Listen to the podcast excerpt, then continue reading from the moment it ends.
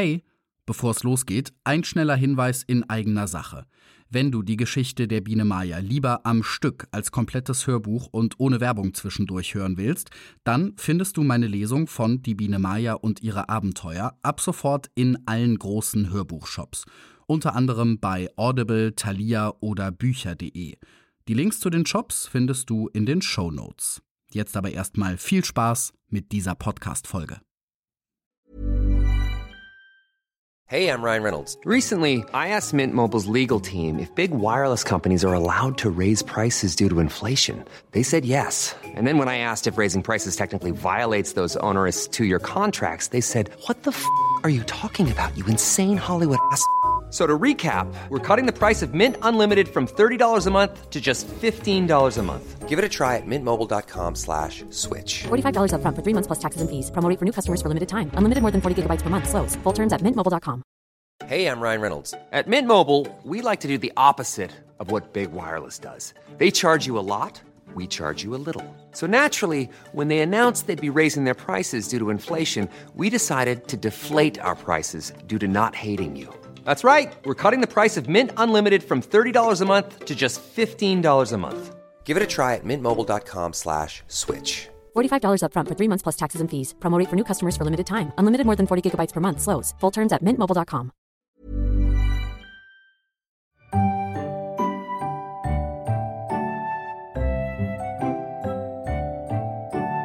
Waldemar Bonsels Die Biene Maya und ihre Abenteuer.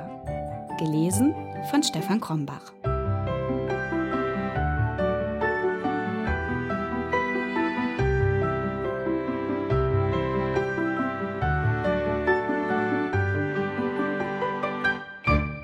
Elftes Kapitel Die Elfenfahrt So flogen der Blumenelf und die kleine Maya durch die Sommernacht dicht über den blühenden Blumen dahin. Als sie über den Bach kamen, blinkte das weiße Spiegelbild des Elfen im Wasser auf, als zöge ein Stern hindurch. Mit wie viel Beglücktheit vertraute die kleine Biene sich diesem holden Wesen an.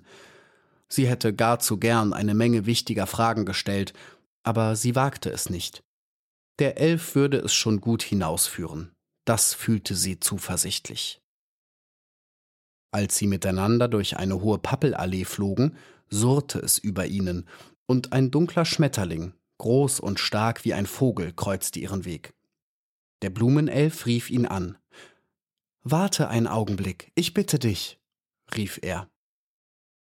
Maja war sehr erstaunt, wie bereitwillig der dunkle Falter dem Ruf gehorchte. Sie ließen sich auf einem Ast der hohen Pappel nieder. Neben ihnen flüsterte das bewegliche Laub im Mond, und man sah weit in die stille, beschienene Nachtlandschaft. Der Falter saß Maja gerade gegenüber, mitten im Mondlicht. Er hob seine ausgebreiteten Flügel langsam und senkte sie wieder sanft, als wollte er jemandem Kühlung zufächeln. Maya sah, dass quer über die Flügel breite Streifen liefen, von einem hellen, herrlichen Blau. Sein schwarzer Kopf war wie mit dunklem Samt bedeckt, und sein Gesicht, darin ein schwarzes Augenpaar glühte, sah aus, als trüge er eine seltsam geheimnisvolle Maske. Wie wunderbar waren die Tiere der Nacht. Maya fröstelte ein wenig, ihr war zumute, als träumte sie den sonderbarsten Traum ihres Lebens. Sie sind sehr schön, sagte sie zu dem Fremden. Also wirklich. Ihr war ganz feierlich zu Sinn. Wen hast du denn da bei dir? fragte der Nachtfalter den Elf. Es ist eine Biene, antwortete der Elf. Ich bin ihr begegnet, als ich den Blumenkelch verließ. Der Falter schien zu wissen, was sich damit verband, denn er sah Maja beinahe ein wenig neidisch an und nickte ihr ernst und gedankenvoll zu. Sie Glückliche, sagte er dann leise. Sind Sie denn vielleicht traurig? fragte Maya herzlich. Der Falter schüttelte den Kopf.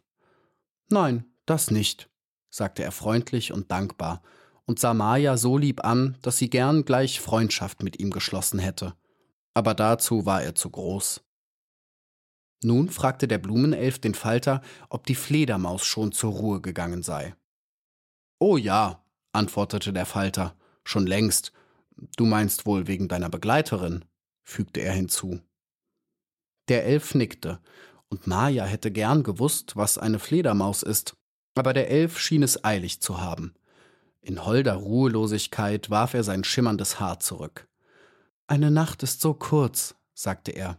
Komm, Maja, wir müssen eilen. Soll ich dich ein Stückchen tragen? fragte der Nachtfalter. Der Elf dankte. Ein andermal, rief er. So wird es nie mehr sein, dachte die kleine Biene, als sie weiterflogen, denn im Morgenrot muss der Blumenelf sterben.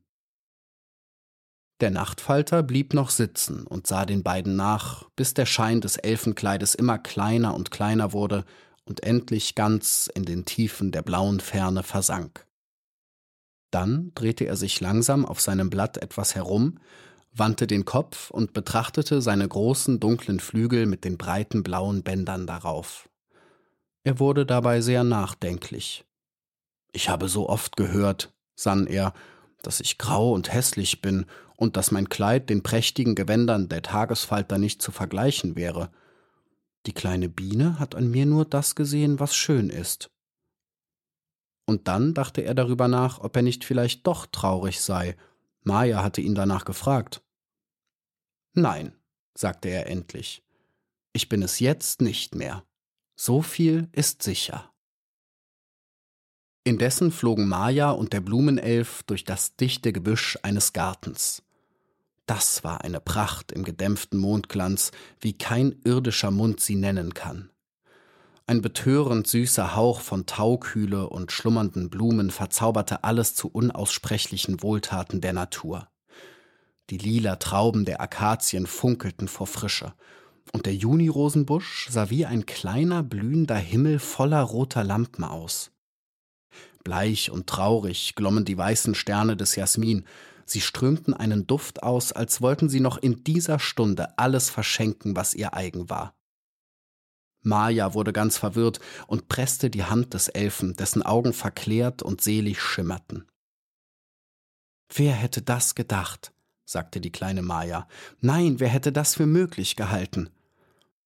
Aber da erblickte sie etwas, das sie von Herzen traurig stimmte.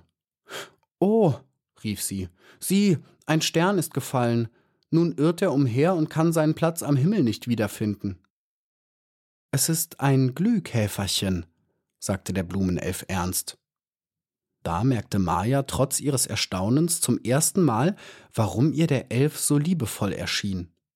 Er lachte niemals über ihre Unkenntnis, sondern er half ihren armen Gedanken, wenn sie sich nicht zurechtfinden konnten.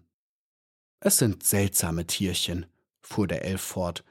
Sie tragen ihr eigenes Licht durch die laue Nacht umher, so beleben sie das Dunkel unter den Kuppeln der Büsche, wohin der Mond nicht dringt, und finden einander leicht. Später sollst du einen kennenlernen, wenn wir zu den Menschen kommen. Maja wollte wissen, weshalb. Gleich wirst du es sehen, sagte der Blumenelf. Hey, I'm Ryan Reynolds. At Mint Mobile, we like to do the opposite of what Big Wireless does. They charge you a lot, we charge you a little. So naturally, when they announced they'd be raising their prices due to inflation, we decided to deflate our prices due to not hating you. That's right. We're cutting the price of Mint Unlimited from $30 a month to just $15 a month. Give it a try at mintmobile.com slash switch. $45 upfront for three months plus taxes and fees. Promote for new customers for limited time. Unlimited more than 40 gigabytes per month. Slows. Full terms at mintmobile.com. Sie waren inzwischen an einer Laube angekommen, die über und über von Jasmin und Geißblatt bewachsen war. Sie ließen sich dicht am Boden nieder, ganz in der Nähe der Laube, aus der ein leises Flüstern klang. Der Blumenelf winkte einem Glühkäferchen. Sei so gut, bat er den Kleinen, Leuchte ein wenig, wir müssen hier durch die dunklen Blätter hindurch, um in das Innere der Jasminlaube zu dringen. Aber dein Schein ist ja viel heller als meiner, sagte der Glühkäfer. Das finde ich auch, meinte Maja, eigentlich nur um ihre Erregung zu verbergen. Ich muss mich in ein Blatt einhüllen, erklärte der Elf, sonst sehen die Menschen mich und sie würden erschrecken. Wir Elfen erscheinen den Menschen nur in ihren Träumen. Das ist etwas anderes, sagte der Glühkäfer. Mach gütigst Gebrauch von mir.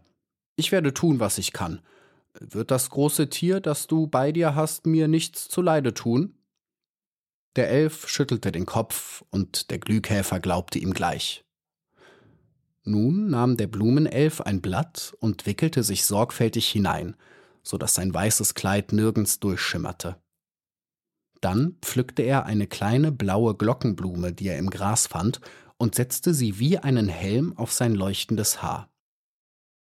Nun war nur sein weißes Gesicht zu sehen, das so klein war, dass sicher niemand es entdeckt hätte.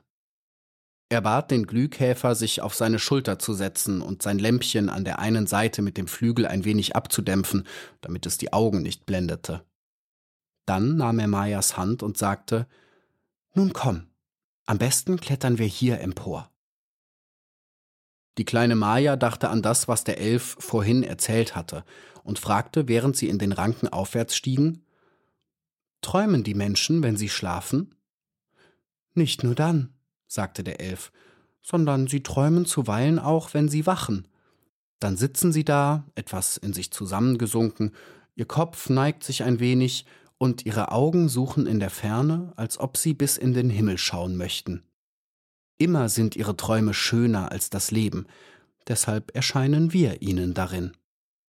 Aber da legte der Elf rasch das winzige Fingerchen auf seine Lippen, bog einen kleinen blühenden Jasminzweig zur Seite und schob dann Maja ein wenig vor. Sieh nun hinab, sagte er leise. Dort findest du, was du dir gewünscht hast. Da sah die kleine Biene im Mondschatten auf einer Bank zwei Menschen sitzen. Es waren ein Mädchen und ein Jüngling. Sie hatte ihren Kopf an seine Schulter gelehnt, und sein Arm hielt sie umschlungen, als ob er sie schützen wollte. Sie saßen ganz still da und schauten mit großen Augen in die Nacht. Es war so ruhig, als wären sie beide eingeschlafen, nur in der Ferne hörte man die Grillen und langsam, langsam wanderte das Mondlicht in den Blättern. Die kleine Maja sah voll Entzücken in das Gesicht des Mädchens. Obgleich es bleich und traurig erschien, lag doch ein Schimmer von großem Glück darüber, der wie ein heimliches Leuchten war. Über den großen Augen ruhte goldenes Haar, wie auch der Elf es hatte, und auf dem Haar lag der Himmelsschein der Sommernacht. Von ihren roten Lippen, die ein klein wenig geöffnet waren, ging ein Hauch von Wehmut und Seligkeit, als ob sie alles, was ihr eigen war, zum Glück des Mannes dahingeben wollte, der an ihrer Seite saß. Und nun wandte sie sich ihm zu und zog sein Haupt zu sich nieder und sagte etwas, das ein Lächeln in sein Gesicht zauberte, wie Maya nie geglaubt hatte, dass ein Wesen der Erde lächeln könnte.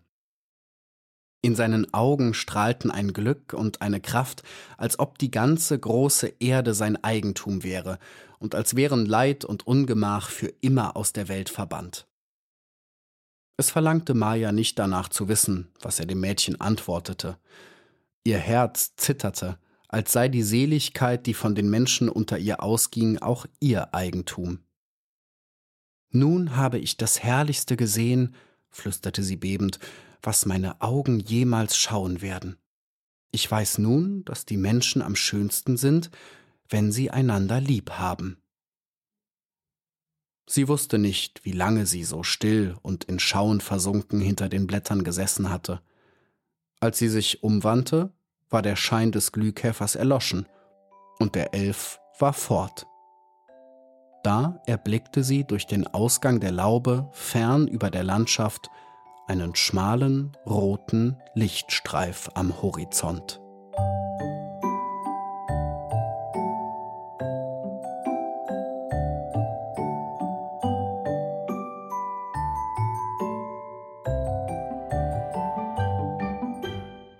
Hey, Stefan hier nochmal. Vielen Dank, dass du dir auch diese Folge meines Biene Meier Hörbuchs angehört hast. Das ganze Projekt hier habe ich vor allem gestartet, weil es mir total Spaß macht, die alte Geschichte von Waldemar Bonsels zu neuem Leben zu erwecken. Und der schönste Lohn für die Arbeit an dem Hörbuch ist für mich natürlich, wenn es sich möglichst viele Leute anhören.